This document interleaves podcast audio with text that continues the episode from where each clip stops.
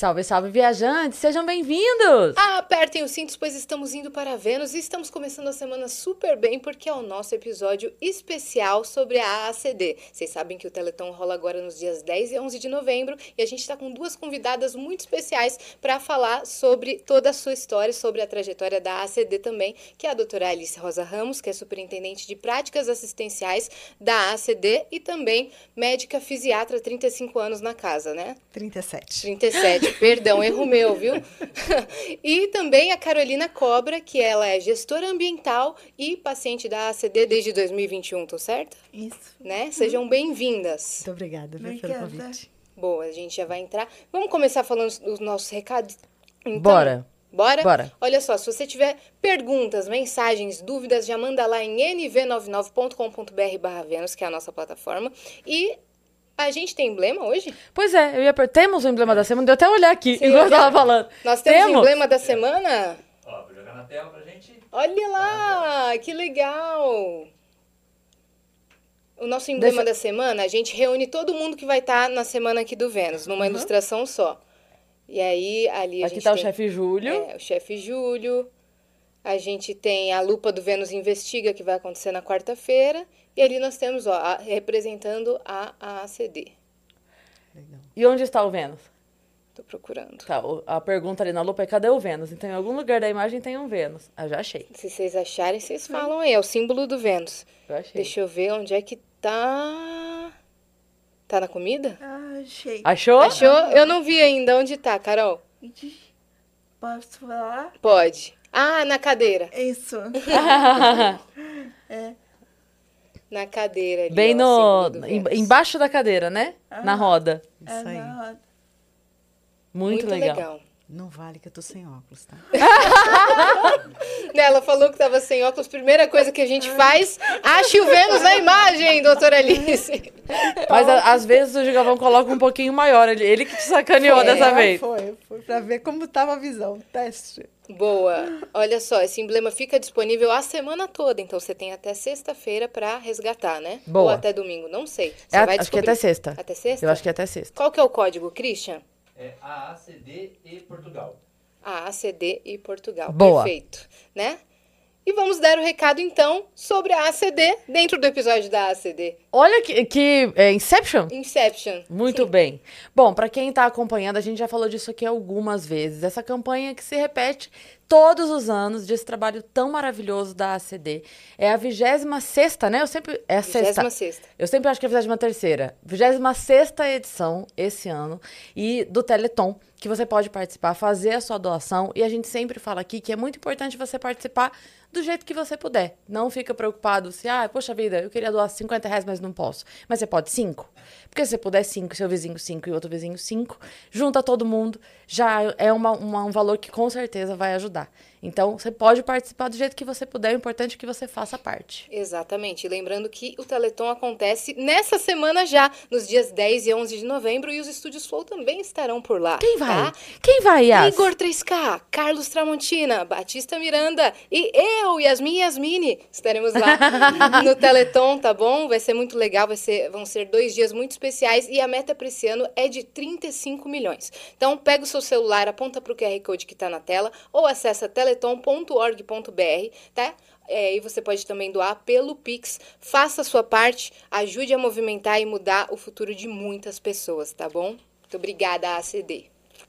Vamos começar então? Vamos lá? É, o- como é que tá a expectativa, primeiro de tudo, para a campanha desse ano? Tô sabendo que a gente tá em busca de um recorde, é isso? É isso aí, são 35 milhões, é uma, uma meta ousada, né? Então é um desafio para todo mundo, principalmente para essa doação de pessoas físicas, né? Que a gente precisa, percebe que cai, a gente tem essa, essa pouca cultura de doação, né? Dentro do país, a gente tem mais essa cultura de ajuda quando tem um, um episódio único, né? Assim, e quando é uma campanha, a gente tem menos doações, não é tão frequente. Então, é sempre uma, um desafio chegar. E assim, esse ano a gente se colocou mais um desafio, que é uma meta mais ousada, né? Sim. De 35. Ó, o último foi o ano passado, Foi ano certo? passado. E tinha uma meta? Como é que aconteceu? Tinha uma meta de 32. 32. 30? 30. 30 milhões, isso. Foi arrecadado 32. É... Então, bateu a meta e passou a meta. A galera É, tá. Mas aí que tá, né? Agora a gente foi para 35, passou 3 milhões da meta. Mas vale o desafio. Vale o desafio. O desafio tá lançado, né? E tem que correr atrás. A gente vai estar aí correndo atrás. São dois dias de evento, é isso? de evento. Começa na sexta-feira à noite e se prolonga o sábado.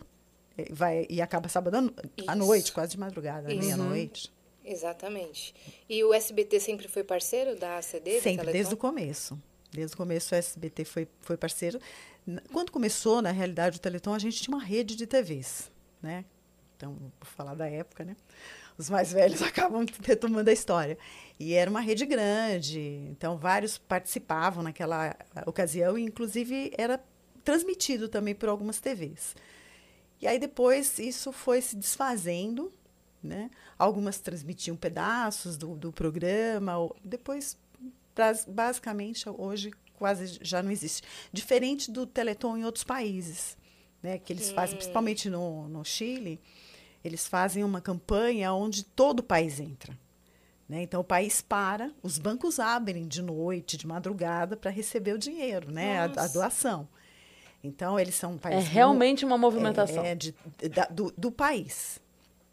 Não é uma campanha de uma TV, né, de uma rede. É uma campanha do país. Então, é um país muito menor do que o Brasil, que arrecada muito mais do que nós. E assim também acontece no México. Né? Mas o Chile, para mim, é muito emblemático pelo tamanho do país. Né? E foi muito interessante ver isso, que durante a noite o banco fica aberto para receber. Você falou sobre várias TVs eh, veicularem. Então, na verdade, não era, não, não acontecia no SBT ou com o SBT, é isso? De início era realizado por vocês? Não, de, não. Eu, eu, eu não tenho muita certeza, mas eu acho que a primeira vez foi no SBT, ali onde era a, é na Zona Oeste antes, antes deles mudarem lá para a sede deles. Já era lá. Mas as TVs iam para lá também, muita rádio. Levavam equipamento para transmitir. Muita rádio também. Então era transmitido, a gente falava muito no, no- no- na televi- assim, não, nas rádios também, dava entrevista, né? Falava um pouquinho do- da, da causa da deficiência. Então era, era, era diferente. Olha como a comunicação mudou, né? E agora tem mais acesso à informação. E agora vocês estão falando sobre num videocast, né? Transmitido ao vivo para todo mundo, de onde a pessoa estiver no mundo, pode assistir, Pode assistir. né? As informações que a gente está passando. E no SBT a gente se sente muito em casa, né? Parece como se fosse nossa família. Você esteve lá, né, Carol? Você foi no Domingo Legal, conheceu o Celso. Como é que foi? Nossa, foi muito emocionante. Todo mundo é bem receptivo. Nossa, a- mesmo não conhecendo a maioria das pessoas, foi muito legal. Realmente, muito legal. É um clima gostoso, né? É muito bom. A gente fica, nossa, tomara que não acabe. Querendo voltar, Sim, né? É, aham. Mas muito bom mesmo. Além do. Foi o Celso que você conheceu, é isso? Ah, conheci ele, conheci todo o pessoal na coletiva de imprensa, que foi um pouco antes. Daí eu conheci os padrinhos, o Celso, a Eliana, a Maísa e o Daniel. Daí conheci também todo mundo que estava lá. Vai ser muito legal. E aqui no Vênus, é, aqui na verdade nos estúdios Flow, a gente está há alguns meses, né, com essa parceria e a gente já tem dado alguns recados, por exemplo, sobre a ampliação do hospital ortopédico, né? E quando a gente falava sobre essa notícia, a gente sabe que muita gente tinha dúvida que a ACD recebia só crianças ou não, se também recebia adultos, né? E é interessante também contar na história da Carol que ela, ela é paciente desde 2021, você tem 24 anos, né? Então você já era adulta quando você se tornou paciente da ACD e teve todo o suporte necessário, né? Sim. Conta um pouco da sua história pra gente. Ah, então eu tive a ser em 2020, era época de pandemia. Eu morava no Rio Grande do Sul. Daí, em 7 de setembro, eu tive o AVC. Fiquei internada três meses. Na época que eu tive, eu pouco sabia do que era AVC. Eu sabia só que a pessoa ficava muito tempo debilitada. Então, eu pensei, e agora como vai ser a minha vida, né? Então, quando eu tive, eu fui descobrindo aos poucos. Aí, depois que eu saí do hospital, ainda estava precisando de muitos cuidados. Fui para casa, ali no Grande Sul ainda, numa cidade próxima, que era a casa dos meus pais. Daí eu fiquei lá uns nove meses.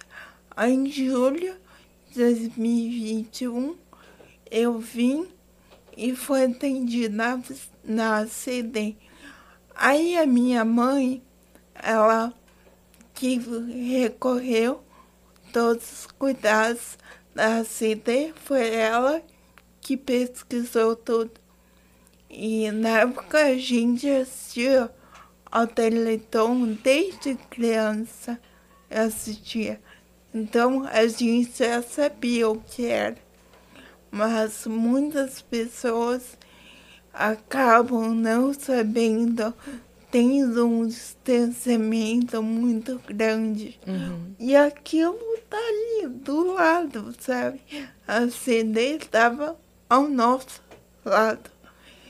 E a gente recorreu a ela e ela nos abraçou.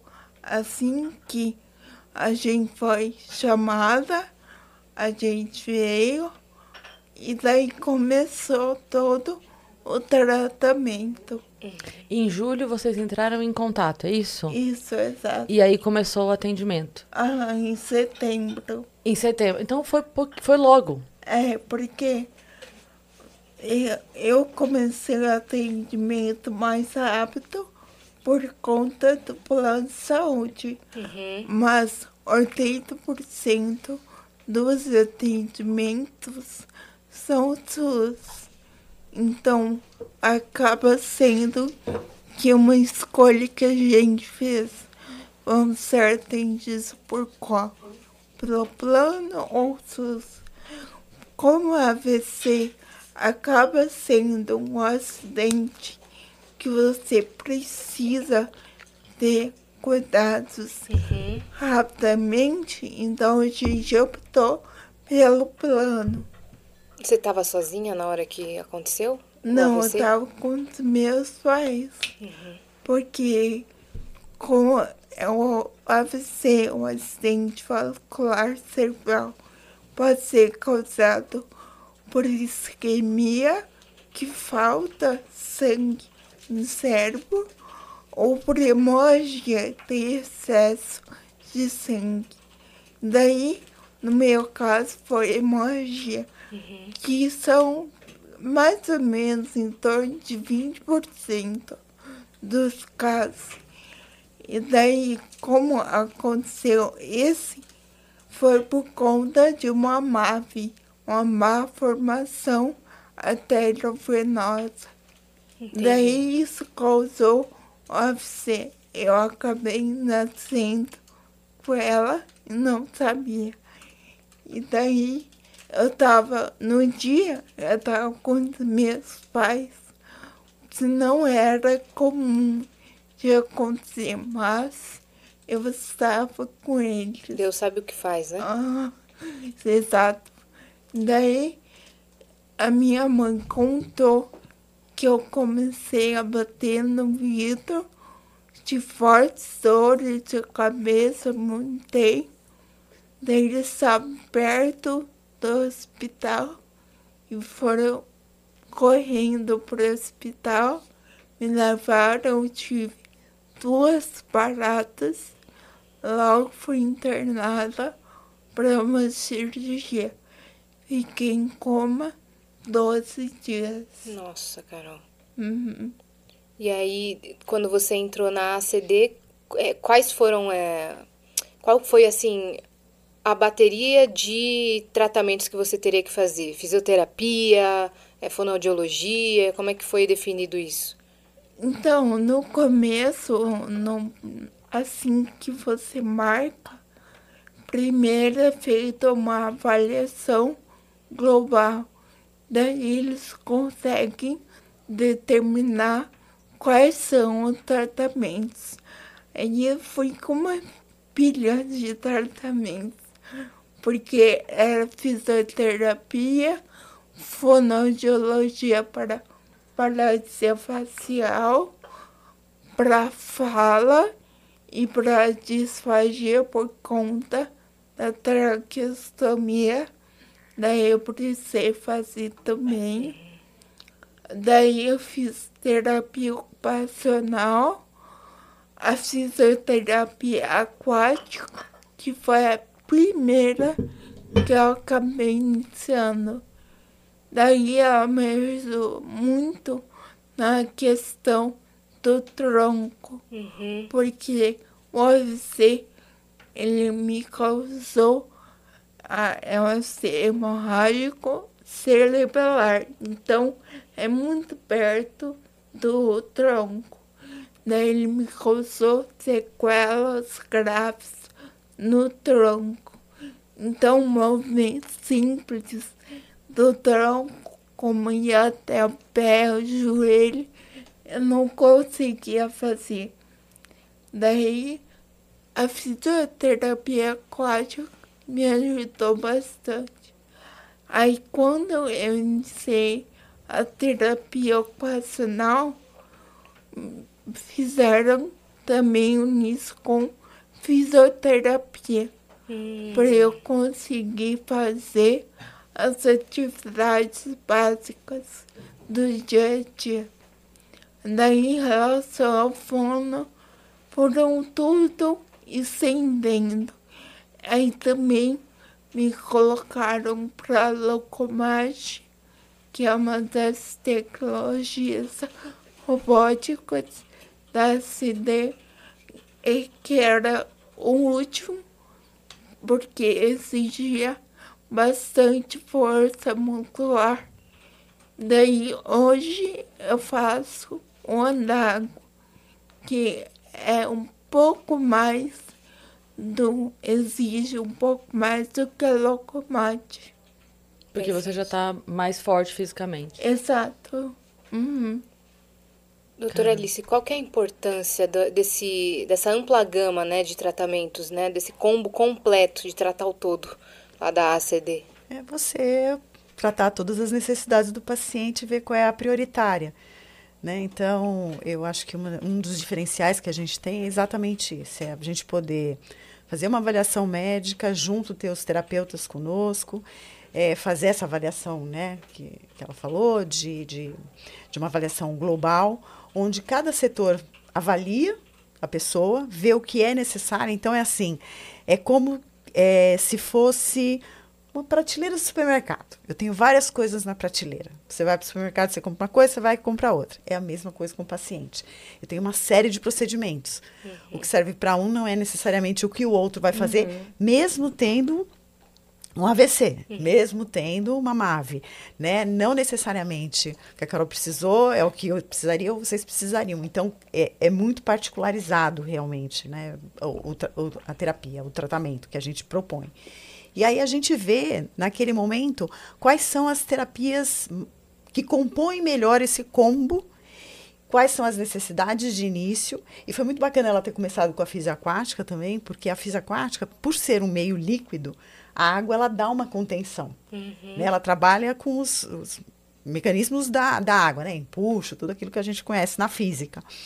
E aí você consegue trabalhar muito coordenação, equilíbrio, força, sem que a pessoa também se desgaste tanto, né? Porque trabalhar tudo isso fora e, e sem ter um condicionamento, né? Porque passou internada, tudo isso exige muito mais do corpo. Então a, a, a aquática ela é muito boa para esse tipo de, de alteração que foi essa essa incoordenação, essa ataxia que ela teve. Então, eu acho que esse é um grande diferencial da, da instituição. É a gente poder olhar para cada um e verificar naquele momento o que você precisa para atingir aquele potencial que a gente espera que você atinja. Sim. Essa decisão, ela é feita com a maior necessidade da pessoa ou o que vocês veem assim, não, nesse ponto dá para evoluir mais? É, a gente se baseia muito em alguns sinais de prognóstico, né? Existem é, várias escalas de prognóstico que a gente segue, são escalas científicas, né? É, onde você avalia cada paciente e vê o prognóstico. Acho que isso é o mais importante quando a gente pensa na reabilitação, é fazer um diagnóstico da dificuldade e o prognóstico daquilo que o paciente vai conseguir alcançar, para que a gente trace metas que sejam possíveis de serem alcançadas, uhum. né? Porque pra não é, também. É, não, porque tem gente que não vai conseguir, por exemplo, andar. Então eu vou trabalhar é, com coisas que vão é, dar independência para esse paciente sentado. Uhum. Né? Não, em, não em pé, porque eu sei que ele não vai conseguir, ele não tem a, a, a parte motora, neurológica motora, que permita com que faça, porque a gente vai trabalhar sempre pensando na reabilitação com aquilo que a gente ainda tem, né? Se não tem, a gente não tem como dar de fora para dentro, né? Então, é, é, isso em qualquer patologia, em qualquer doença.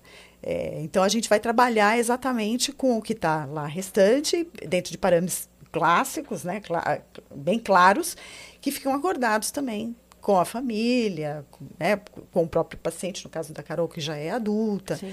Então, a gente vai andando de acordo com aquilo que a gente espera que, que o paciente é, alcance, mas sem criar falsas expectativas, tá? uhum. tá? Que, que é um campo, assim, bem tênue, né? De, entre Sim.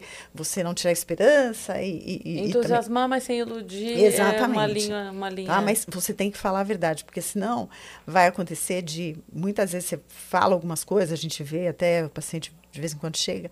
Ah, mas disseram que ele ia andar. Né?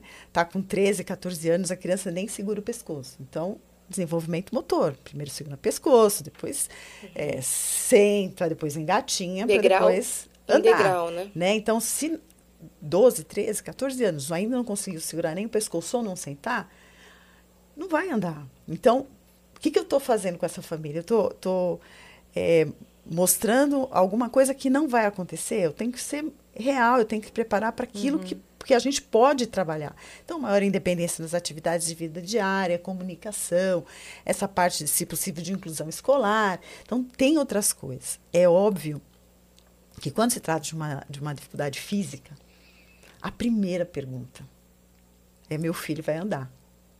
Tá?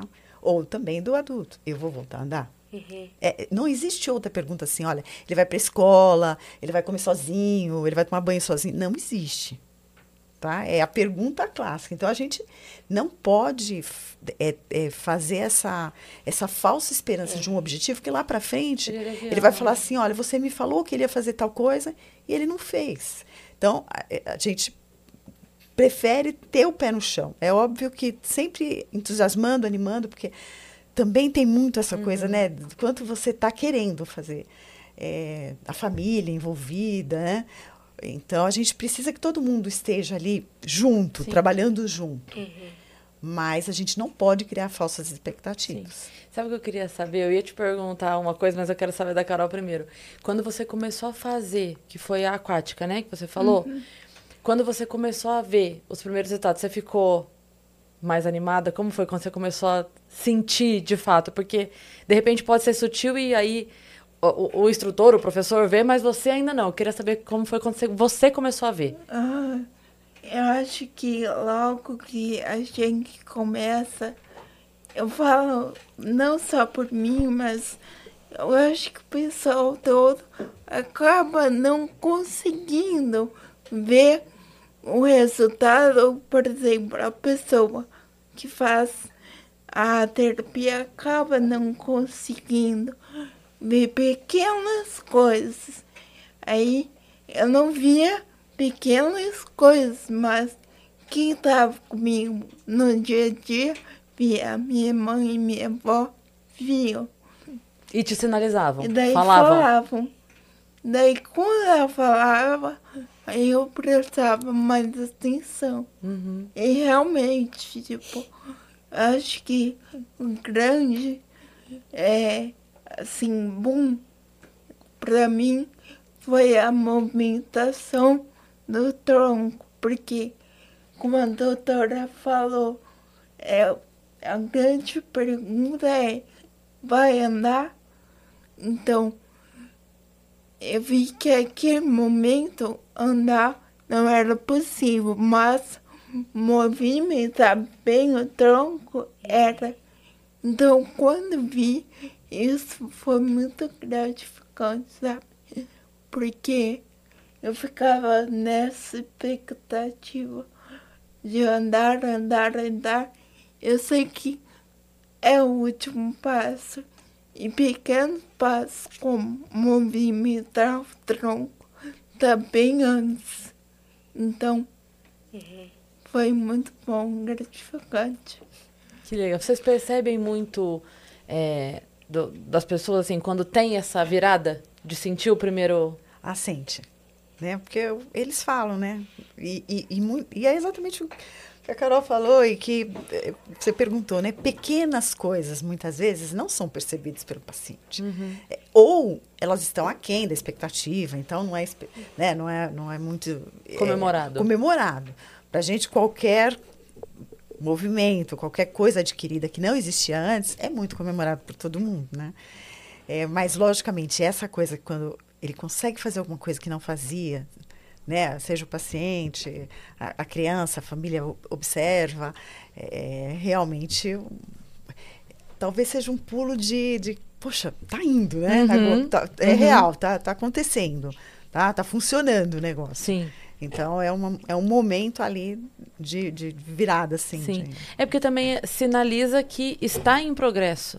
Talvez Isso. não acelerado quanto todos gostariam, mas está em progresso. Isso. Né? Eu acho que quando a gente fala em reabilitação, eu, eu costumo, sempre costumei falar muito isso para meus pacientes. Esquece o relógio. É um outro time. Uhum. Sabe? Porque te, muitas vezes eles falam, vai andar daqui a um mês, um ano, não sei o quê. Não, esquece o relógio. Aquele tempo que a gente Sim. tinha é um tempo que na reabilitação ele, ele muda de perspectiva. Sim. Sabe? Talvez uma hora seja um minuto, uma, uma coisa assim diferente, Sim. né? Então é continuar fazendo, é, continuar fazendo, é. é focando e ir atrás do objetivo, né? Vamos trabalhar juntos. Eu, eu acho que isso é muito, uma coisa muito importante. É, a, a, quando a gente está num processo de reabilitação, a gente não vive num processo de reabilitação a vida inteira. É um processo num período, tá? Então, onde a gente tem aquela maior é, possibilidade neurológica de ganhos, né? E aí depois, a gente costuma muito falar isso para todo mundo, é, é, é, um, é, como se fosse uma escola. Você está aprendendo uma série de coisas que você vai levar para o seu dia a dia. Né? Então, você tem que aproveitar aquele período e que vai variar de paciente para paciente, de acordo, logicamente, com a sua condição motora de conseguir. Né? Mas ele é um período da vida. Depois você vai voltar para sua vida normal. Você não pode querer viver a vida na reabilitação, porque não é real. Uhum. Né? Eu, a, o período de reabilitação ele tem um tempo. Uhum. E depois você retoma a sua vida, né? dentro das possibilidades que você tem de retomá-lo. Então, isso é uma coisa muito importante. Que, que, as, é, que, que, a gente consiga passar para todo mundo. Né? Nem sempre é, a gente, as famílias também entendem, muitas vezes ficam naquela expectativa. Tem um momento da, de, de, de, de escuta, é uma coisa importante né? É, não adianta a gente querer falar tudo de uma vez só, porque você, no momento, naquele começo, você vai pegar uma, um pedaço, assim, do que a gente... É, e vai... Aquilo lá é, é, a tua verdade. Aí, muitas vezes, você vai ter que escutar várias vezes para poder uhum. ir até... Né? Então, esse negócio de vamos colaborar, vamos fazer em casa, né? Essa colaboração em casa é muito importante, porque você é. vê, você vai para uma terapia, você fica duas, três vezes por semana, faz 35, 40 minutos de terapia, só que você passa o resto do tempo em casa.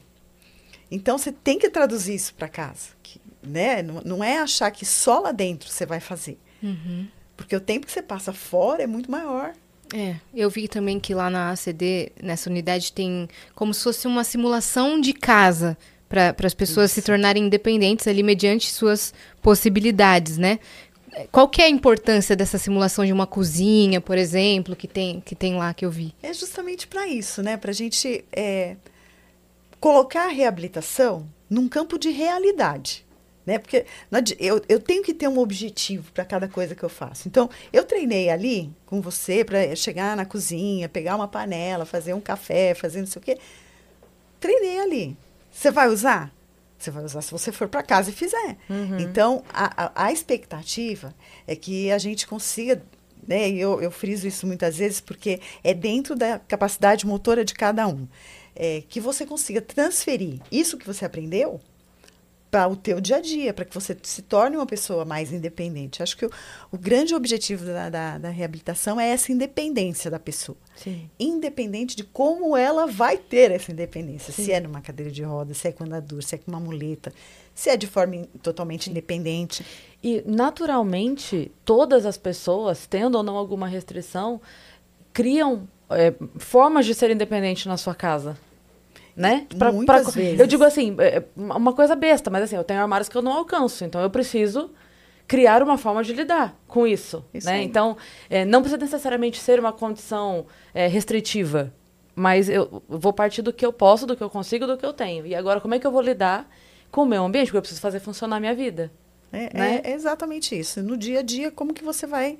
Então, a gente, dentro do centro de habitação, você costuma simular algumas atividades. Então, de vez em quando você está lá, o paciente está rolando no tablado. No dia a dia eu rolo? Não, no dia a dia eu não rolo, mas eu, eu uso aquilo lá, por exemplo, para me transferir para uma postura sentada. Uhum. Né? Então, essa e é uma mobilidade que eu tenho.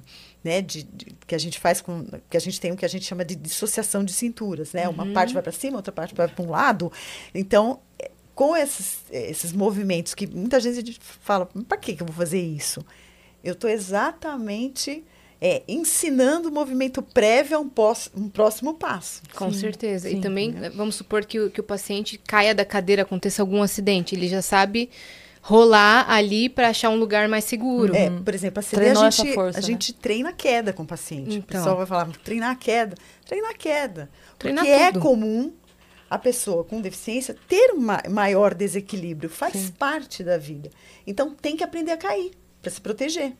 Ah, uhum. eu, eu, eu vou sempre aprender, aprender a não, né, não vou me machucar nunca. Não, pode ser que se machuque, mas você pelo menos vai saber como você vai cair para não se machucar mais. Aumentar a porcentagem de chance de, chance de você não se machucar. Sim. A queda faz parte. Sim. Né? Então, Até nos esportes, a primeira coisa exato. que você aprende é como cair. É, como cair. Então, muitas vezes você tem lá indicadores de qualidade, né? Índice de queda do paciente. É, num centro de reabilitação, num hospital, a gente não espera que caia, mas num centro de reabilitação, a gente espera que caia. Então, são visões diferentes de, de uma mesma coisa que se trata dentro da saúde, né? Num hospital. Não, não se admite a queda, mas dentro do centro de reabilitação eu tenho que admitir, porque ela faz parte do dia a dia. E ela faz parte do ensinamento. Uhum. Né? Então, tem algumas coisas que são diferentes, vamos dizer assim, mas que você precisa. Então, a atividade de casa, dentro daquilo que você. Ai, olha, eu tenho que pendurar a roupa num varal.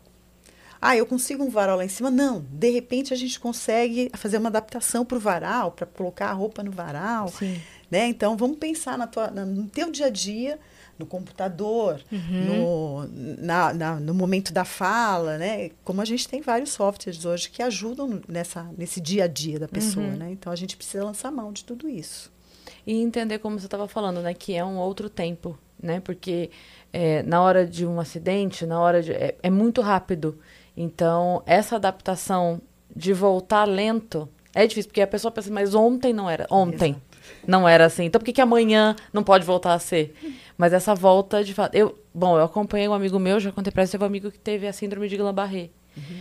E eu acompanhei de perto essa, o quão rápido foi a perda dos movimentos do corpo todo e o quão lento foi a volta. E precisa de fato entender esse momento que é né, você vai ter que ensinar de novo cada movimento para o corpo. Vai passar, né? É, tem, a gente tem que ter, logicamente, não dá, gente, para a gente falar assim, nossa, é, vai, é tudo ótimo. Não, não é tudo ótimo. A gente sabe disso. Né? E é justamente por isso que a psicologia também faz muita parte desse Sim. processo de reabilitação porque não é fácil, Sim. né? Ontem ela estava bem, hoje ela não está. Uhum. Ontem ela fazia, agora ela não faz. Então, é, não é simplesmente, né? Uhum. Estala dedo e está tudo bem. Não. Mas compreender que é um processo ajuda que também é, a ter paciência, né? Exatamente. A gente tem que ter esse tempo de saber que as coisas vão acontecer devagar, no, último, no outro ritmo, e elas vão acontecendo. Uhum. Né? E que muitas vezes é isso que a Carol falou. Às vezes os pequenos ganhos não se vê. Sim. E a gente que está fora vê. Tem gente que chega assim, e se eu fizer duas vezes no dia? E se eu fizer três? E se eu ficar aqui o dia todo? Tem, né? Tem, tem. Eu consigo puxar esse um ano para dois meses? Tem, tem, tem, tem, tem. Tem sim. E tem aqu- aqueles que, mesmo fazendo, como a gente fala, se fizesse sete dias por semana, 24 horas por dia, não vai sair disso que está, porque não tem neurológico, não tem motor para isso. Então, isso é uma outra conversa que a gente tem é, também, até para evitar que os pacientes caiam em mãos erradas, em pessoas que é, muitas vezes ah, não, Prometem. prometem coisas, né? Olha, se você fizer muitas vezes, não sei o quê, ou fizer ta- tal método ou tal método, você vai é, é, se recuperar mais, né? Ou você vai andar, você vai. Né? E a gente sabe que muitas vezes, infelizmente. Né? Não vai. E pode não haver é até assim. piora no quadro, É, né? Dependendo. Não, não é assim. É um objetivo mais. Né? Mais sutil. fi- financeiro, às vezes, Ah, da sim, pessoa, das pessoas. Então, a gente também orienta para isso. Carol, como é que foi pra você voltar pra faculdade e se formar na faculdade? Aí, como a doutora falou, CD tem todo um auxílio. E daí, nessa casinha que você comentou, a gente fala, ah, é, agora a gente vai pra casinha.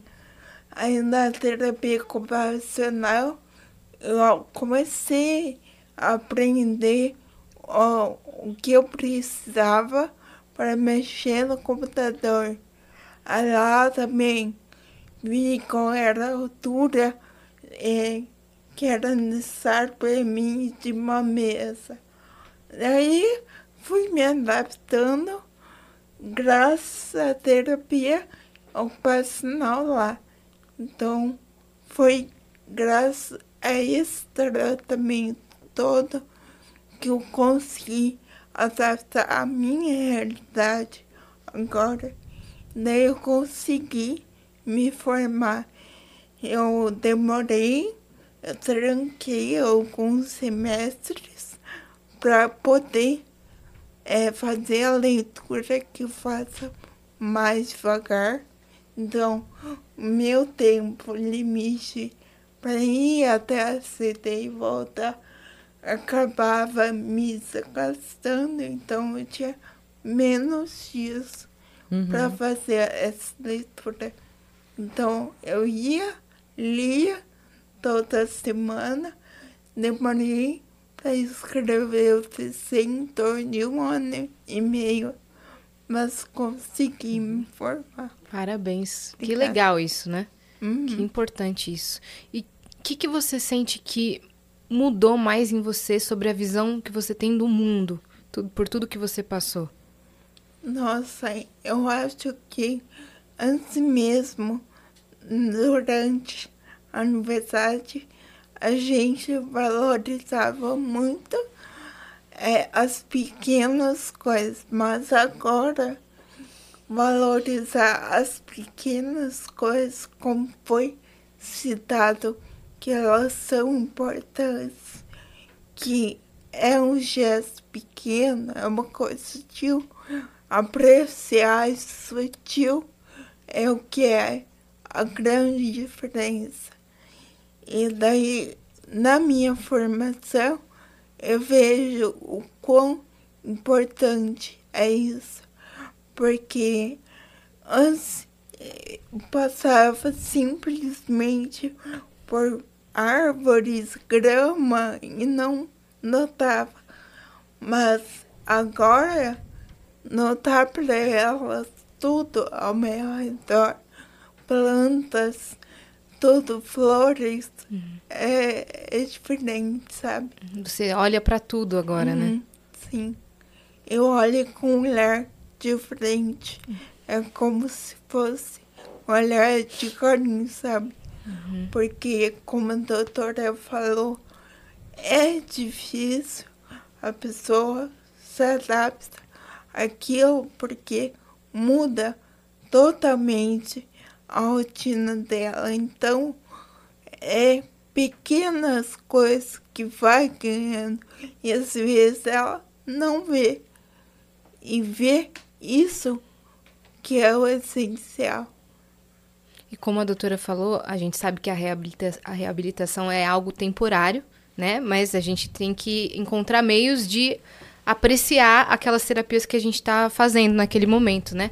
Qual é a parte lá da, das terapias que você mais sente vontade de fazer? Qual que você mais sente progresso? Qual que você mais gosta?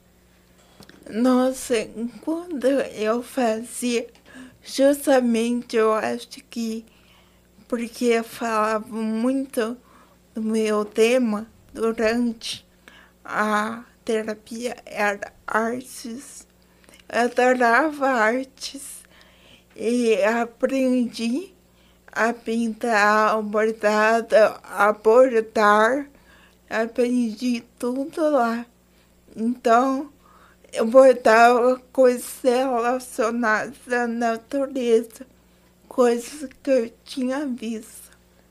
Daí eu gostava porque eu acabava produzindo e conversando com a terapeuta.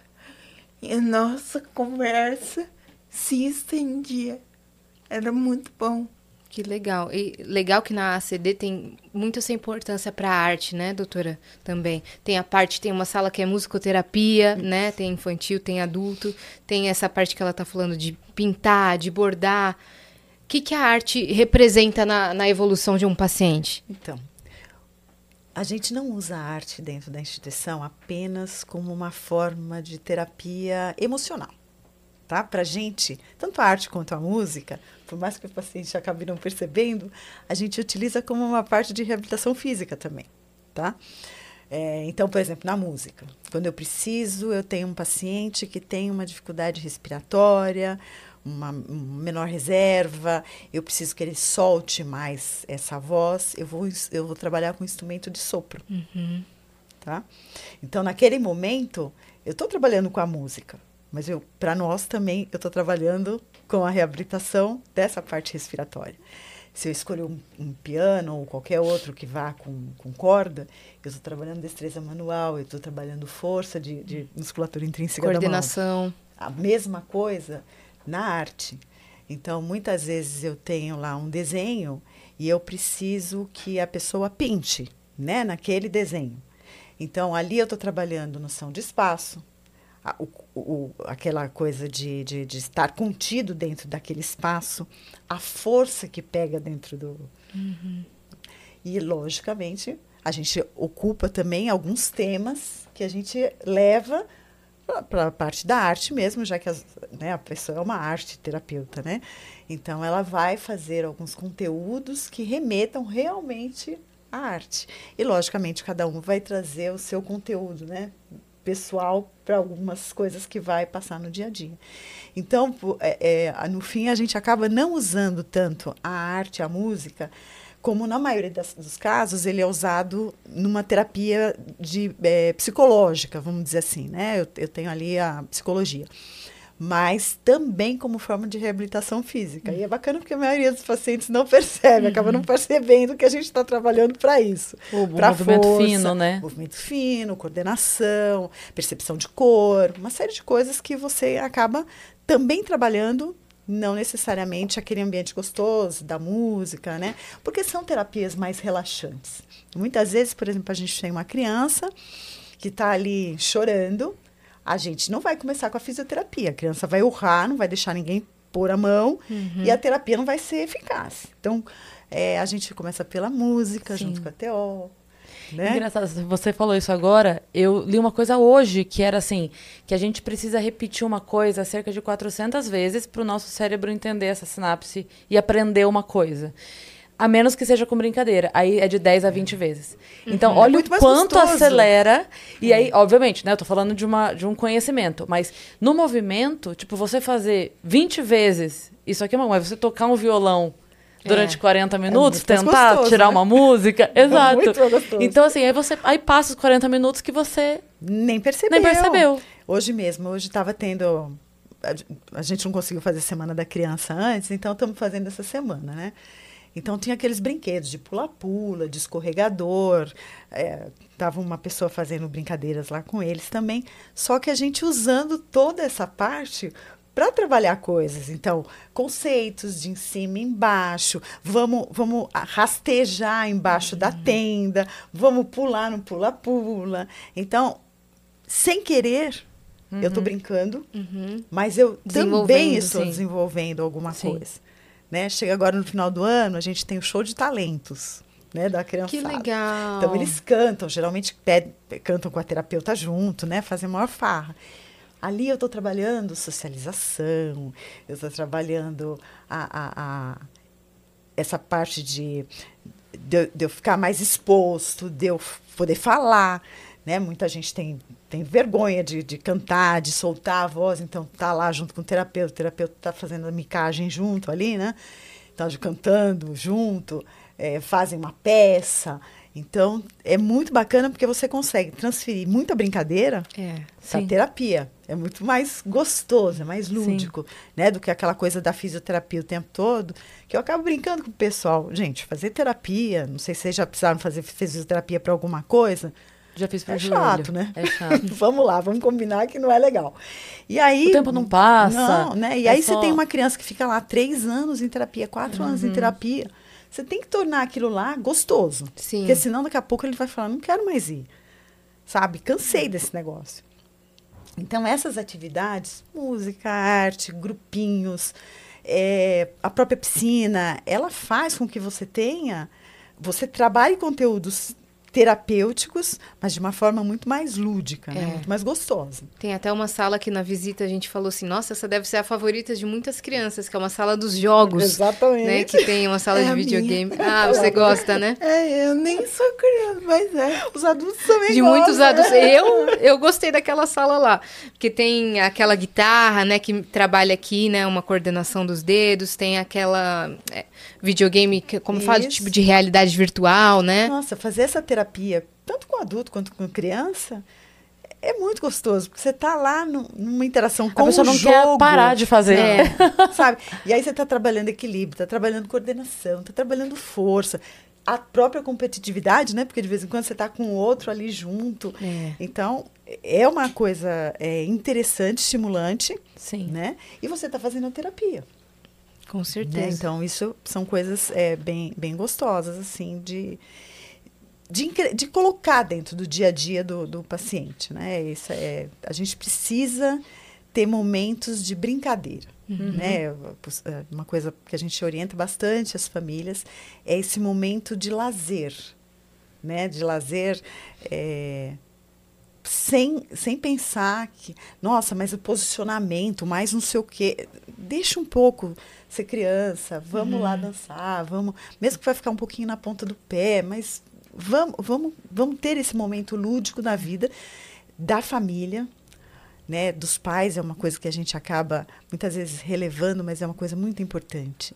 É essa relação pai mãe né, a- nasceu ali uma criança com problema ou, ou, né, um- um- uma, uma deficiência é, e a família esquece que é família, né? O casal esquece que é casal, né? E isso é uma coisa que tem que vir. Uhum. Deixa com a avó, deixa com a madrinha, chama o tio e saiam para namorar. Porque de repente todo o foco durante muitos anos vai para a criança ou vai para tá? aquele adulto. E é, é desgastante. O outro tem outro filho, muitas vezes, né? A gente esquece que tem outras crianças, outra. Então, tudo vira em, em- em- naquela vida com a pessoa, né? Que, com, com deficiência. Só que existe uma outra criança ou outras Sim. crianças. E aí, para não excluir este, você exclui o outro. Exato. Né? E acaba criando um outro problema ali Exato. que. Então, aquele, a- a- isso precisa ser retomado de família, sabe? A família precisa resgatar a família. Programas de família que inclua todo mundo. Programa pai e mãe, né? Só os dois, sem mais ninguém junto, né? Precisa ter esse resgate. De, de- porque, eh, né, como a gente conversou, não é fácil, né? Não, não é light, principalmente o começo. Então, se você tiver um companheiro, uma companheira, pessoas que estão mais juntos, uma família forte, né, que te dê amparo, é, é muito mais tranquila essa jornada. Uhum. Né? É- é- é- isso é uma coisa importante que, de, de se lembrar sempre, né? desse fator família. Né? A família está junto, ela entra nesse processo junto. E ela precisa ser uma família saudável. Né? É. Não pode ser uma família doente junto. Uhum, tem Sim. que ter a base, né? Tem. Sim. Sólida. É, eu ia perguntar, Carol, você comentou que na época da faculdade você tava, você tinha tipo os compromissos de reabilitação e aí dificultava aí sempre, aí você trancou. Hoje, como é a sua rotina? Quanto você ainda se de- dedica do seu tempo? Então, quando eu tive o UFC, eu automaticamente tranquei a universidade porque eu acabava não podendo ir. Era bem na época da pandemia, então era aula online. Isso acabava dificultando o meu acesso. Daí eu acabei trancando. Aí depois só que eu acabei voltando, eu tinha só mais duas matérias para fazer. Fiz elas online. Aí tranquei novamente para poder me dedicar à reabilitação. E aí voltei para fazer o TC. Aí no final agora de agosto me formei via online porque tô distante é no Rio Grande do Sul. Daí me formei e agora estou me dedicando mais a CD porque, por conta do Teleton, né? Aham. Então isso acaba tomando pouco a minha rotina. Sim. E o, o, o, quanto você ainda faz de coisa? Como é que é? Quanto você vai várias vezes por semana? Tem atividades ainda que você faz? Como é? No começo eu ia três, agora duas que eu vou. Daí, como eu moro longe, em torno de uma hora e meia para ir. E daí eu faço duas, três terapias na sexta-feira, vai estender para três. E daí tô indo com essa. Mas no começo não tinha, chegava a cinco terapias. Bastante coisa, né? Pro É. dia. Eu acho que a, a, a Carol, ela, ela- a gente aborda essa parte dela de eh, da faculdade e agora, né? Daqui a pouco começa a parte da empregabilidade. Eu acho que são eh, dois assuntos muito importantes da gente tocar quando a gente pa- fala da pessoa com deficiência, né? Então a gente teve aí um censo, né, com uma PNAD que mostra aí para gente um desemprego bastante elevado entre as pessoas com deficiência, Uhum. né? E também uma baixa escolaridade, Hum. né? A gente tem quase 20 milhões de- pessoas aí com, com, com deficiência e, e o que a gente percebe é que existe uma dificuldade muito grande na escolaridade. Então, onde a Carol eh, chegou agora, pouca gente chega. Sim. Né? Então, a gente tem eh, hoje várias políticas de, que, que falam da inclusão da pessoa com deficiência né, dentro da escola. Aqui em São Paulo, a gente teve um movimento anos atrás da, do município. Então, ele se preparou realmente para receber as, as, as crianças na época, né? Porque o, o ensino municipal fica com o Fundamental 1 né, Uhum. hoje. É, e eles se prepararam para isso. Com eles programas, prepararam, né? Prepararam os professores, a gente Sim. fazia curso para eles. Minha mãe era AVE, né? auxiliar de vida escolar na escola da prefeitura. Então, eles, eles prepararam muito para fazer essa inclusão da criança é, dentro do, do, do, né, do- da, da escola ali. Só que isso não acontece em todos os lugares. É, a gente não tem, por exemplo, o Estado não fez isso, mas ele tem aí uma, uma, uma regra aí de da- daqui a uns anos, até 2030, ter a inclusão de todo mundo dentro da, da dentro das escolas regulares. E aí a gente não pode culpar o professor, né? Porque a gente tem muita dificuldade de, de muitas escolas que não aceitam. Então, é, há pouco tempo aí a gente teve essa retomada dessa discussão com, no, no governo passado, né? Que teve uma polêmica, inclusive. Mas que estrutura que a gente tem também para que essa criança seja recebida e consiga é, evoluir no seu potencial com um esquema que a gente tem hoje, de 40 crianças numa Pois é. sala, uma com, com, com deficiência. Como é que ela vai ficar? Quem é que vai realmente pegar essa criança e falar assim, olha, ela tem um potencial se ela for é, de forma mais lenta, se tudo que ela for aprender, eu não, eu não vou fazer em um ano, eu vou fazer em dois anos, talvez. Que currículo adaptado a gente tem para essa criança? Que preparo desse professor a gente tem? Que não É. tem, né? Que não tem. Sem querer te interromper, que eu quero que você fale bastante disso ainda. Eu dei aula há 10 anos na rede pública de Sorocaba. E era uma coisa que eu pensava muito, meus colegas pensavam muito, porque assim, você não tem o preparo, então tudo que você busca. É, e eu não eu tô falando de Sorocaba porque eu sou de lá, eu sei que não é uma coisa de Sorocaba especificamente, né? É Do, país, do do país. país. Então, assim, o curso que o professor tem foi porque ele buscou, o preparo que ele tem, qualquer coisa, foi um livro que ele se preocupou a, a ler, né? É, então a gente não tem. E acontecia isso com muitos colegas meus, que recebiam, de repente, uma criança com alguma característica que, pre- que precisava de atenção, porque precisava, mas aí acontece aquilo que a gente estava falando dos pais. Quando tem um filho que precisa mais de atenção. Agora eu tô falando disso com pais que têm um filho e outro. Agora imagina uma professora que tem 40, 40. alunos e aí, para ela poder dar atenção aqui, ela vai dar desatenção para os outros 39 durante quatro horas aula.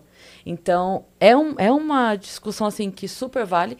E eu, eu- a gente já conversou sobre isso aqui outras vezes. Falei, não tem a solução, mas o debate precisa acontecer. Se a, se a- se a gente tivesse a solução, seria muito fácil.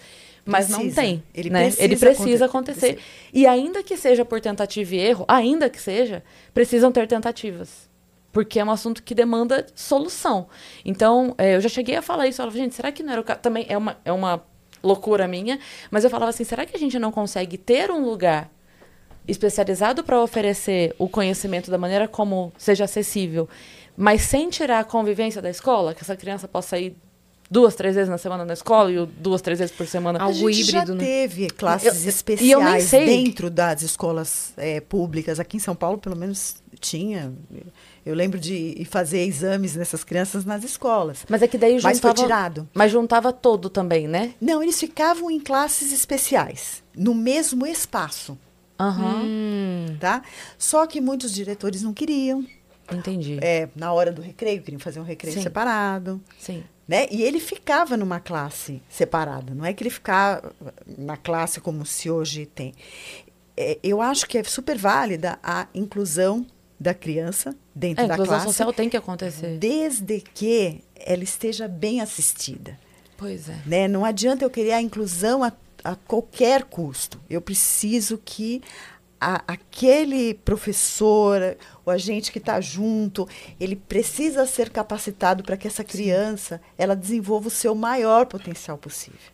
Porque senão a gente acaba tendo exatamente essa dificuldade depois mais lá para frente. Então hoje, qual é a grande dificuldade que a gente tem na empregabilidade que se traduz aí no- na- na- nas pessoas com deficiência com maior eh, índice de desemprego? é, volta o slide pra É gente, Cristian. exatamente a falta de capacitação anterior.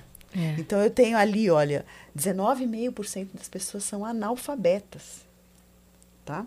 Isso é um, é um índice muito elevado. Alto. Eu tenho, ó, 25,5% que conseguiram terminar o ensino médio. E muitas vezes, não é que eles terminaram o ensino médio para poder se capacitar para alguma coisa. É porque com aquela coisa de vamos passando, vamos passando, vamos passando e, e, e acaba. Porque a reprova também tira a nota do colégio. Exato. Então, eu, eu termino lá o ensino médio, mas não tenho a possibilidade real de uma eh, capacitação profissional posterior. É. Né? Ou de um vestibular. 55%, olha lá, na informalidade. Por quê? Porque não consegue emprego.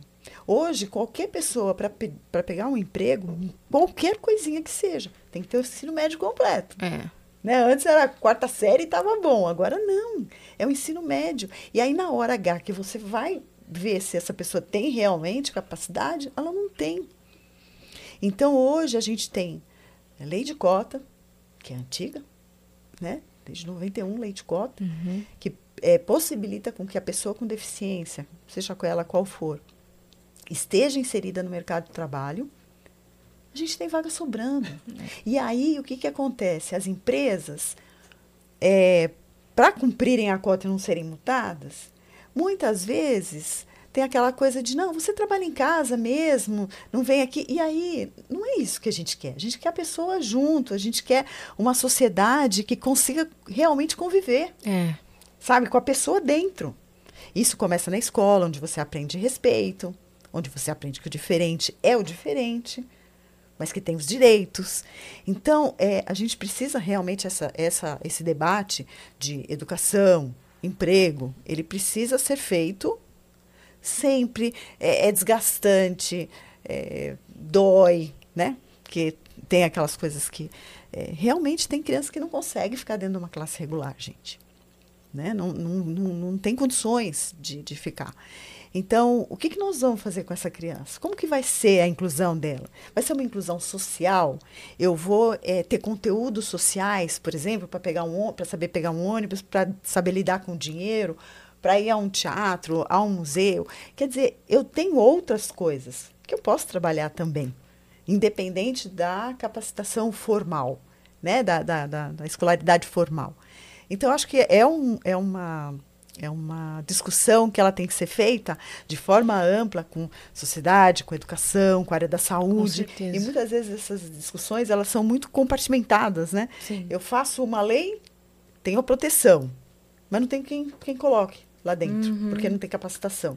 Então, as Não tem verba? não ah, é, né? Aí eu quero que a escola, mas a escola não tem verba para ter a pessoa que vai ficar lá, um auxiliar de classe, que vai se dedicar àquela criança. Então, eu acho que são vários assuntos. é, quando me perguntam isso, esse é um assunto que eu, que eu falo, eu gosto de discutir, porque eu acho que a gente ainda está muito longe. Né? A gente tem é, a- o Estatuto da Pessoa com Deficiência, né? 2015. É, mas a gente está em 2023 e ainda está discutindo coisas que são básicas. Educação, inclusão social, né? É, acessibilidade, né? São coisas básicas e que a gente não consegue ainda ter no dia a dia. Então, essa discussão, ela precisa ser fomentada o tempo todo, para que a gente discuta com profundidade o que, que a gente precisa fazer realmente e não eh, só fale assim, olha, precisa, tem a lei. Tem a lei, mas eh, e aí? o que, que a gente faz de real para inserir uma pessoa dentro da sociedade? O que, que eu estou realmente dando de acessibilidade em todos os teatros, no cinema, nos esportes?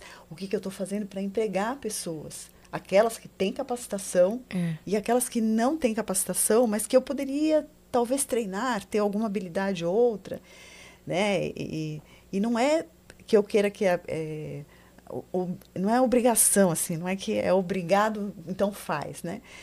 Não é, é- eu acho Uma que a convivência, sabe, a convivência com, com a pessoa com deficiente traz um é, com um respeito e, e com outras coisas que vão além de só a deficiência, sabe? Vai um respeito pela vida Sim. né? Eu, eu, eh, meus filhos foram criados dentro da CD, né? Eu, eu tinha que passar visita nos pacientes, eles iam comigo, né?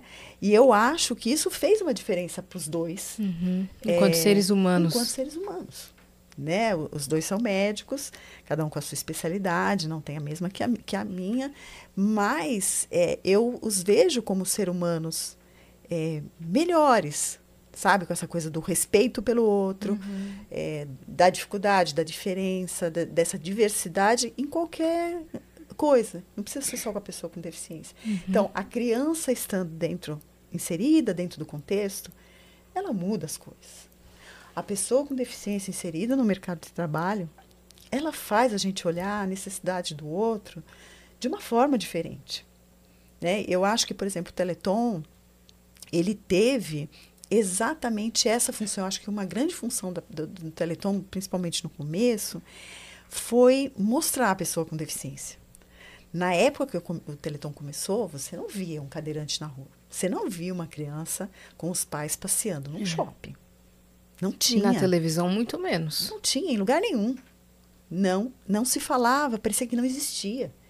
E eu acho que o Teleton ele veio trazer exatamente essa, essa, esse mostrar. Existe, existe. Não adianta esconder. Uhum.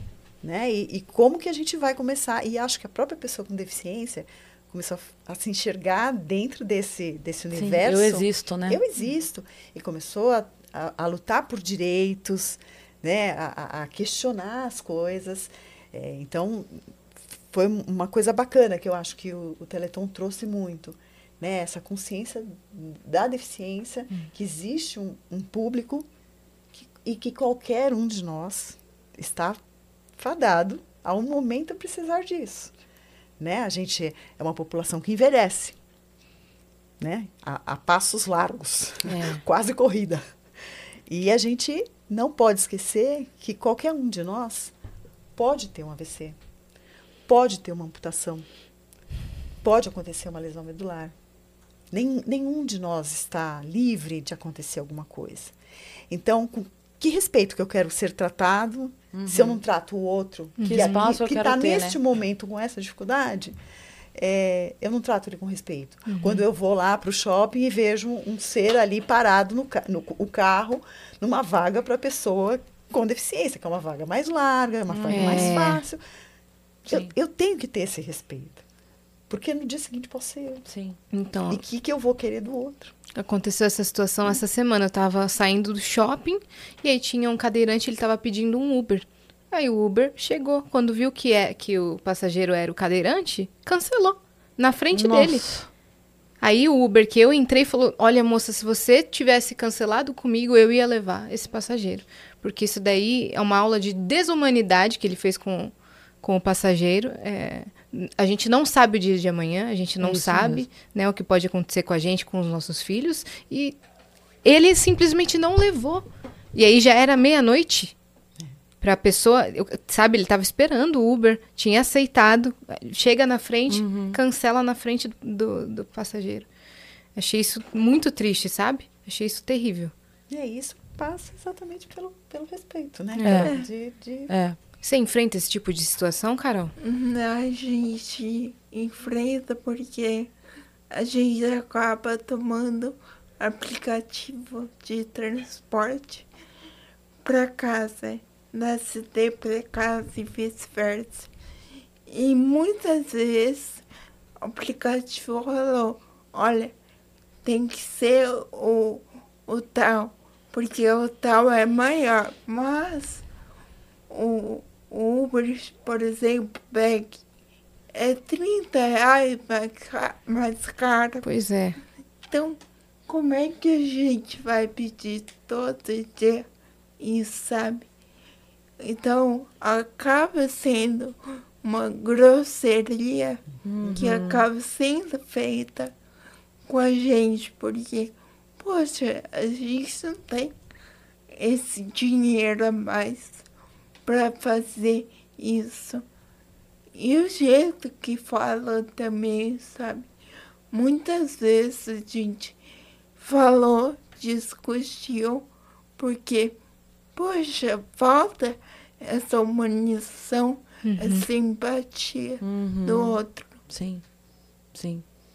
Nossa, é, e a gente vê muitos relatos, as pessoas estão cada vez mais atentas a isso, né? Então tem, a galera tira foto, posta, Uhum. denuncia, né, quando acontece. É, eu vi até um dia que a pessoa deixou uma, um preservativo no vídeo. Você viu essa, essa foto Não. que postaram? Deixar, a pessoa estacionou na vaga que não deveria e aí deixaram um preservativo com um bilhete, assim, a humanidade precisa evoluir, por favor, não se reproduza. Oh, excelente. Não é? É muito tipo assim, boa. se, é- se é, se é- se é esse tipo de gente que você é, então, por favor, não, não coloque seu DNA mais no mundo, não, que a gente precisa Nossa. evoluir, sabe? Exato. É muito absurdo isso. A pessoa. E assim, uma vez, um amigo meu trabalhava numa, numa multinacional.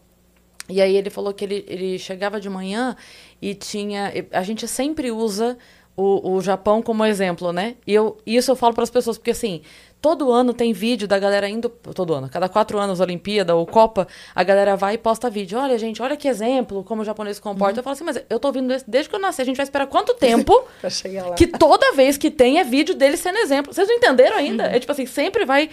Que lindo que eles fazem, mas assim, a gente sempre vai olhar e falar assim, nossa, que bonito, hein? Vambora. Não, sabe? E aí esse meu amigo contava que ele chegava de manhã e aí é, ele via, e os chefes dele eram japoneses, e ele começou a ver essa movimentação quando chegava, que eles estavam andando no estacionamento, paravam longe e vinham andando. E ele perguntou por que, que vocês param nas vagas mais longe quando vocês chegam. E aí eles falaram, porque quando a gente chega antes, a gente tem mais tempo para caminhar. A gente deixa as vagas mais próximas para quem tá atrasado ou teve algum problema, ou enfim, nem sempre a pessoa atrasada foi porque foi preguiçosa e dormiu mais meia hora. Ela pode ter tido um problema, ela pode ter levado o filho na escola e pegou um trânsito, um acidente no- na, na rua, alguma coisa aconteceu e ela estourou um pneu, sei lá. Olha que Então, assim, o nível de consciência de por quê que eu. Né? Porque no- normalmente é o contrário, né? A gente chega e fala, ah, cheguei mais cedo. Cheguei mais cedo, é. E, Vou pra é claro, melhor vaga, né? É. Não, E isso é um excesso do excesso do cuidado, né? Mas, mas se a gente se preocupasse com o mínimo, Exatamente. Já, a gente já teria uma sociedade É. diferente. é. verdade. Até, e é o exemplo, né? A gente tem que mostrar isso para o que vem depois, né? Para a criança que está junto com a gente. Então a gente é responsável por essa, por essa criação, né? Por essa mudança numa sociedade que a gente quer no futuro, né? A gente quer uma sociedade melhor, É. Sim. Né? A Carol tá aí trabalhando, vai trabalhar, né? Uhum. Em gestão de Ambiental. ambiente- ambiental, né? Aham. Então, é, do mesmo jeito que a gente quer pensar num planeta né, mais Sim. saudável, a gente também quer é, as nossas crianças também Você já com viu mais respeito. Aquela né? frase que fala assim: é, todos pensam em deixar um mundo melhor para os seus filhos, mas pouco se preocupam em deixar filhos melhores para o mundo. Exatamente. Então, não adianta também, né? Não, não, eu deixar um ambiente melhor, mas com pessoas piores, né? Vamos dizer assim. É, é. Ainda menos respeito do que a gente tem hoje, que a gente ainda está muito longe, né? De, Sim. de ser um país que a gente fala que tem É. respeito pelo próximo, né? Então, E na verdade o que a gente ouve agora, falando do assunto da Carol, é que quando as pessoas falam assim, o mundo vai acabar, e os cientistas falam assim, não, o mundo não vai acabar, nós vamos. A O mundo humanidade vai. O, o mundo vai expelir quem está fazendo mal para ele. tá? Ele vai continuar bonitinho a aqui. gente vai ser cuspido. Ai, é muito verdade isso. Porque essa pequena bolinha azul realmente passou por muita coisa. Não é a gente que vai acabar com ela, né? Uhum. A gente vai acabar, ela vai continuar. Exatamente. É. Eu acho que a gente não tá sabendo dar o devido valor. Como a gente viu aqui, a gente tá falando da CD, falando das pessoas com deficiência, Uhum. que a gente precisa dar devido cuidado a isso. E olha só, um assunto que acaba sendo igual é que a gente precisa dar o devido cuidado ao mundo. Então, Absolutamente. são coisas que são diferentes, mas requerem o mesmo assunto. Mesmo cuidado, né? Exato. O mesmo respeito. E vocês comentando sobre a- aquela consciência da diversidade, o respeito pela diversidade, me lembrou, a gente trouxe a Raíssa Machado aqui no Vênus, ela é atleta paralímpica, ela é lançadora de dardos, e ela eh, cresceu no, no interior da Bahia, se eu não me engano.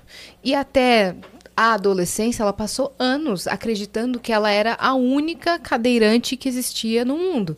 Por não assistir na TV, por não ver nada, por não ter acesso à informação, não ver na rua ela achou que ela era a única cadeirante. E aí, quando ela começou a treinar, que o técnico sempre levou ela pra ser atleta e tudo mais, e ela viu outros cadeirantes, ela falou: Meu Deus, eu não sou única. E aí, o mundo dela naquele momento explodiu, sabe? Se abriu e ela conseguiu conhecer a história de outras pessoas com deficiência ali. Como que foi pra você? é, como que é pra você, na verdade, conhecer a história de outras pessoas? Eu acho que no começo, como eu morava em uma cidade pequena, é, quando eu fui para casa dos meus pais, era uma cidade pequena, então eu não tinha tanto contato assim. E quando eu vim para cá e fui para a CD, um- abriu um leque de possibilidades que eu vi que tinham outras pessoas e elas também requeriam cuidados como os meus, sabe? Eu acho que ver isso foi um divisor de águas para mim. E sempre na CD todo mundo foi muito acolhedor. Então, por mais que eu estivesse me adaptando com a minha nova eu, que eu tivesse que levar a cadeira, mesmo que eu esbarrasse ou fizesse alguma coisa errada, eu acabava tendo aquele acolhimento Sim. da pessoa, tanto faz funcionário, terapeuta, da pessoa que estivesse ali. E acho que também é uma lição empática, né? Você acaba Aham. escutando muito a história do outro, escutando as dores dele, o que Sim. ele tem a dizer, né? Prestar atenção nas É. pessoas. Com certeza me tornei muito mais empática, porque ver isso sempre, toda semana, faz você olhar com outros olhos. E é justamente o que a gente estava conversando pouco antes no programa, é que questões ambientais, quando a gente trata delas, todo dia fala sempre delas, a gente acaba olhando com outros olhos também. Então é bem isso o que a Cris falou. A gente precisa falar. Por mais que não tenhamos a solução, a gente precisa falar. Uhum. A discussão é necessária, né? Exato. Uhum. E com a participação de todos. É. Sabe, a inclusão da pessoa, vários, vários atores, né? Uhum.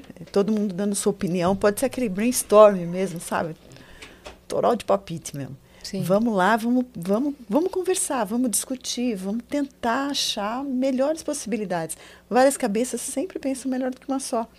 Né? Não, não vai ter uma verdade só. Eu- a gente olha o problema por vários é, vertentes, né? por várias pessoas diferentes, com cada um com a sua história, com a, né? com a sua verdade. E aí a gente consegue chegar muito mais rápido numa solução que pode não ser a ideal, mas que seja melhor. Né? Que seja pelo coisas. discutida, discutida, né? Exatamente. E, doutora Alice, ao longo desses 37 anos de casa, com certeza várias histórias te marcaram pessoalmente lá dentro da AACD. Você tem algum exemplo de, de história que te marcou muito pessoalmente? Olha, tenho, tenho algumas, assim, né? Até por, por proximidade, né? É, tem uma que, é, se ela estiver assistindo, daqui a pouco ela já, já falo, tá falando de mim. É, eles são gêmeos, né? Chegaram na CD com um ano de vida, com quadro de paralisia cerebral. É, e estudaram na escola da CD. A gente tinha escola na época. É, ela, na realidade, nem precisaria estar lá. Né? Ela podia estar numa escola é, regular, mas para a mãe ficava difícil levar um para CD e outro para uma outra escola. Então, ela também ficava lá. E sempre foi uma, como eu chamava ela até hoje, eu chamo, né? de Minha pequena terrorista. Primeiro porque ela era pequenininha, ela era baixinha. E aprontava. Nossa, um dia o pessoal subiu lá na, no ambulatório. Doutora Alice, tá, tá aprontando lá na, na classe, né? Está fazendo greve. Eu disse, que greve? É, parando a escola inteira. Aí desço eu. Não, mas eu tenho meus direitos, porque a escola não sei o quê, porque não sei o quê, reclamando. Ô, pirralha, vá dentro da classe, vai, não perturba. Uma advogada hoje. Ah, olha É. aí. É, Fazendo justiça desde pequena. Tá desde vendo? pequena, Ela- ela trabalhando e Ela- trabalhando com a causa da pessoa com deficiência. Ah, é? Ela trabalha com isso. Né? Que Então, legal. É, é muito bacana. é- ela me marca muito. A gente é, conversa, ela me dá puxão de orelha. De vez em quando, quando eu falo alguma coisa, ah, você falou, não, não falou tal coisa, devia ter tido tal pessoa. Então, é, é uma história que, sim, foi muito bacana, né? Porque ela chegou onde ela queria, acho que ela quer muito mais, né? E ela pode muito mais. É, a família, uma família sensacional também, a mãe, né? Eu, eu, eu falo para a mãe que eu tenho uso capião em cima da, da menina, né? dos dois, mas é porque ela é mais terrorista, assim uhum. mesmo, muito, muito danadinha, muito apimentada. E então essa foi uma, uma, é uma história que me marca muito porque eu, eu vi a batalha né, da família de de pai, mãe ali, o acolhimento dos dois. É, os filhos são diferentes, têm níveis é, é, de compreensão né, bem diferentes. E tudo isso que ela batalhou para ser. Então, ela passou na OAB antes de terminar a faculdade. Né, Nossa! Né, muito dedicada àquilo que ela quer. Né? Também tem histórias tristes, né? Então eu perdi um paciente, né? Assim, eu era recém-contratada na CD, fiz residência e, e era um menino que eu é, gostava demais, né? Ele tinha uma doença progressiva e foi fazer uma cirurgia de coluna, uma cirurgia de risco, naquela época, então mais ainda. E na época é, eu tinha uma ligação forte com a mãe também dele e fui lá, né? Meu chefe na época olha, vai dar tudo certo na cirurgia, né? Não, pode ficar tranquilo, vai sair tudo, tudo bem. E ele faleceu na mesa. Né? Uhum. Eu não sei se, se, quem chorava mais, se era eu ou ela. Uhum. Né? E depois eu me lembro de eu chegar no meu chefe, mas você me prometeu que não ia acontecer nada. Então essa foi uma história assim que me marcou muito, uhum. né? Porque eu era recém-contratada da instituição e eu tinha um apego com aquela criança, assim, né? Eu gostava muito dele tem algumas crianças que você tem um, um, um entrosamento, assim, Sim. né? Que você Maior. vê quase todo dia, né? Acompanha a evolução, é, acompanha o crescimento. Eu acho que, que na, na especialidade que a gente né, que escolhe, que é a fisiatria, é, é uma escolha, primeiro que é uma especialidade rara dentro do país, nós somos em muito poucos. É, é, a especialidade ela, ela se desenvolve em países que têm guerra, hum. né? É, porque justamente as pessoas ficam com algum tipo de deficiência, então precisam da fisiatria, né, junto deles. É, e a gente não teve, né, não tinha é, coisa. Então, é, a gente acaba é, tendo uma relação, é, é uma especialidade que tem uma relação muito próxima com, a, com o paciente, com a família, e por muitos anos. Eu tenho paciente que, como eu falei, acompanho do, de um ano, tem vinte e tantos, né? Tem paciente que já me mandou é, a, a, o convite de casamento, uhum. né? Da colação de grau. Então você acompanha, tem essa, esse, essa vida longa junto com o paciente, sabe? É muito bacana isso, é muito gostoso. Eu, eu, eu acho que é um privilégio essa, essa especialidade que a gente tem de poder acompanhar ao longo dos anos a evolução das pessoas, ver como elas se posicionaram diante da sociedade, é. sabe? Como elas se inseriram, como as famílias também é, conseguiram se adaptar ao dia a dia de, de coisas diferentes. Então, é, é, é, é, muito legal essa, essa, esse tempo que a gente pode conviver dentro do, com, os, com os pacientes. Sabe? Inclusive, muitos atletas paralímpicos treinaram na ACD, Sim, né? Que eu fiquei sabendo. O próprio Samuca, que agora está aí despontando, o Samuca foi paciente nosso né, com, com prótese e tudo. E está aí despontando na natação, uhum. né? O, o, Daniel, que também foi paciente nosso, é, também desde menino acompanhando lá conosco. A gente tem a Joyce, que é mesa tenista, também, que, que foi, que é né, campeã paralímpica, também foi é, paciente nossa, depois atleta. Uhum. Então, para a gente ver que a gente consegue fazer essas, essa, essa essa inserção, essa inclusão. Né?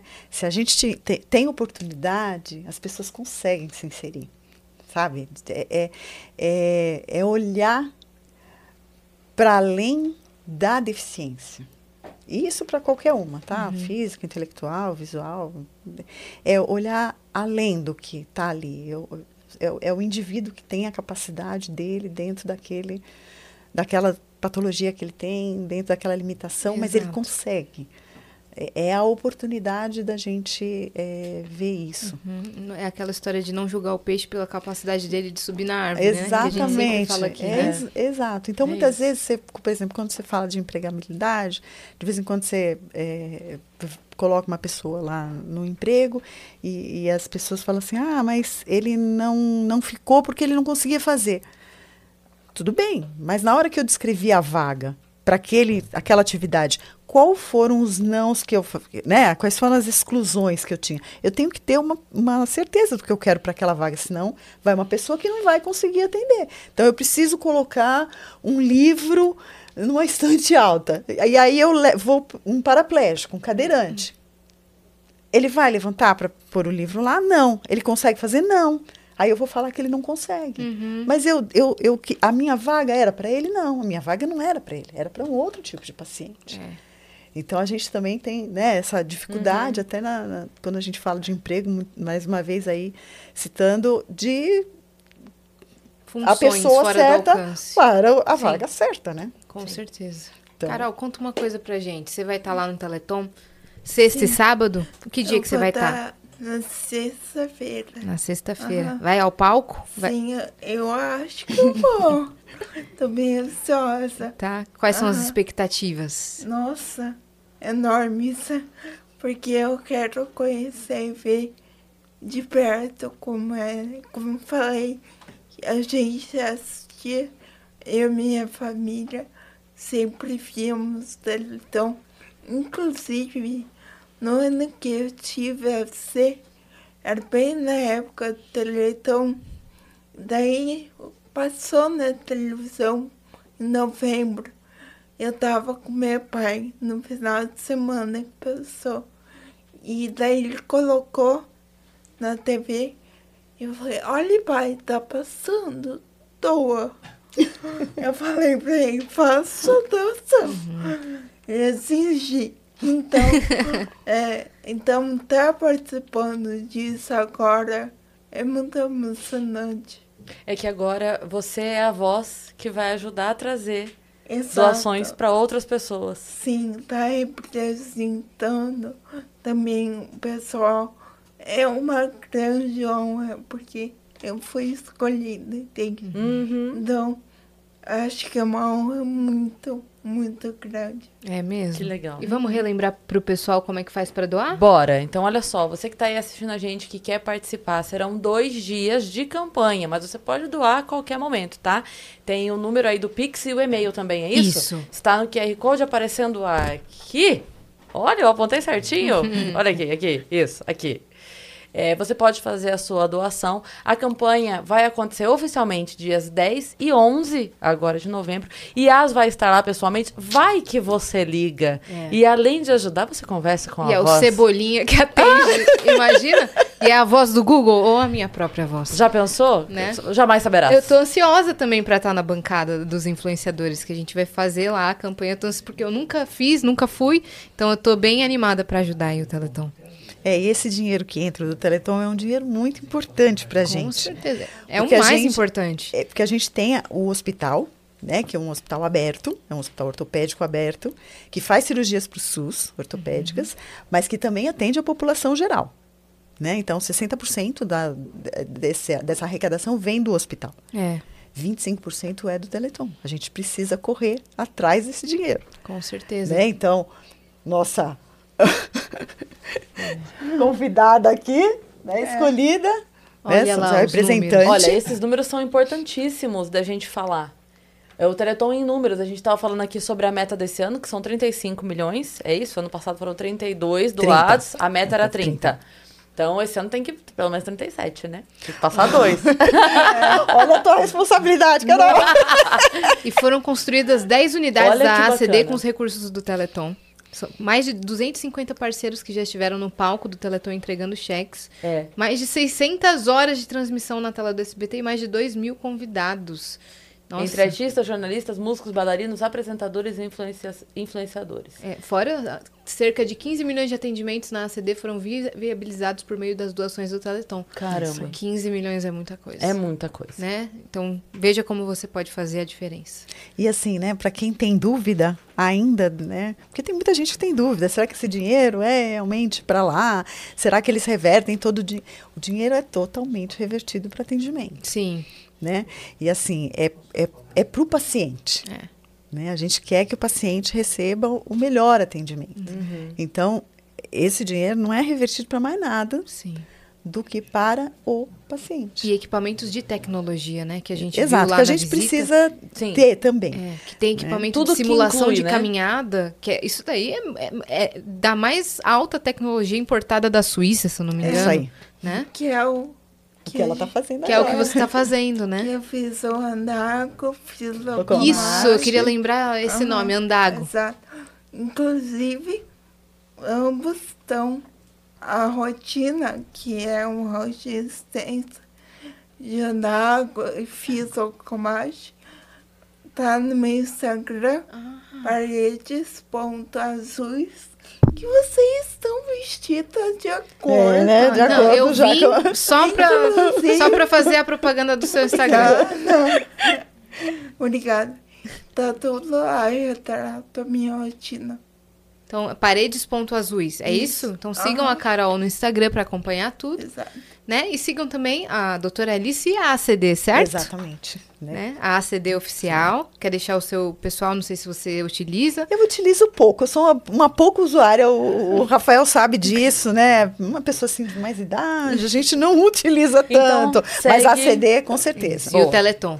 E o Teleton. Né? Então Ah, assiste e a- lá, dia 10 e 11, Exatamente. sexta e sábado. Doem?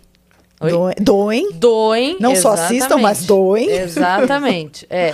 E liguem lá, faz a doação, porque de repente vocês podem falar com o Igor 3K, ou com a Yas, ou com o Batista, ou com o Tramontina. Pede pra ele falar um 6 em ônibus exclusivo pra Eu você. acho que o Igor e o Tramontina vão estar no palco do Ah, vão estar no palco. E eu e o Batista na bancada de influenciadores. Boa. É um Né? bom, esse é um bom valor pra doar, 6 e ônibus. Seis e ônibus. Quanto é, né? Não, quanto é? Aí o 6 e ônibus pode ser 60. Que É, pode ser 600. O ônibus Pode pode, ser valer 600. 50. É, então. Pode, olha, pode ser 6, pode ser 60, pode ser 6 mil. A gente está Aberto. aberto a qualquer É, doação. o ônibus tem quantas rodas? Pra saber quantos zeros tem esses 6 e ônibus aí. Meninas, muito obrigada por terem vindo, compartilhar suas histórias, né? É, tocar em pontos importantíssimos, né? Obrigada Sim. pela presença. Obrigada, agradeço muito. Também agradeço. Qualquer bate-papo assim polêmico, vocês podem contar comigo, que eu adoro uma polêmica. É quando a gente for falar desse, desse tema em específico de inclusão, de Sim. empregabilidade. né? Legalmente falando até, né? É. É um assunto que tem ainda bastante, ba- certeza. bastante coisa pra gente rodar. Sim. A gente chama novamente. E vamos deixar um beijo para os nossos seguidores do Olha Por Onde Anda, que É. soubemos que estão aí no chat. Eles que sempre acompanham a gente aqui, são tão queridos e se sentiram hoje de alguma forma representados. Então a gente fica muito feliz de, assim, do Vênus levar todos os assuntos, né? De entrar desde episódios assim extremamente divertidos e engraçados, assuntos sérios, assuntos informativos, assuntos polêmicos, Com né? certeza. Então é muito legal saber que de alguma forma a gente é, atinge cada pessoa de um jeito, né? Então é muito legal. Obrigada. E, e muito obrigado também, né? É Pra isso gente aí, é. poder é, representar né, a pessoa com deficiência. Com certeza. E obrigada à ACD pela parceria e ao Teleton também. Estaremos lá no final de semana, tá Boa. bom? Você que ficou até aqui também já se inscreve aí no canal do Vênus para não perder nenhum conteúdo e nos sigam também no Instagram arroba o Vênus Podcast em tudo. E segue a gente também nas nossas redes pessoais sensuais. Cris Paiva com dois S e As e Assine. Segue a gente lá. Um beijo e até amanhã.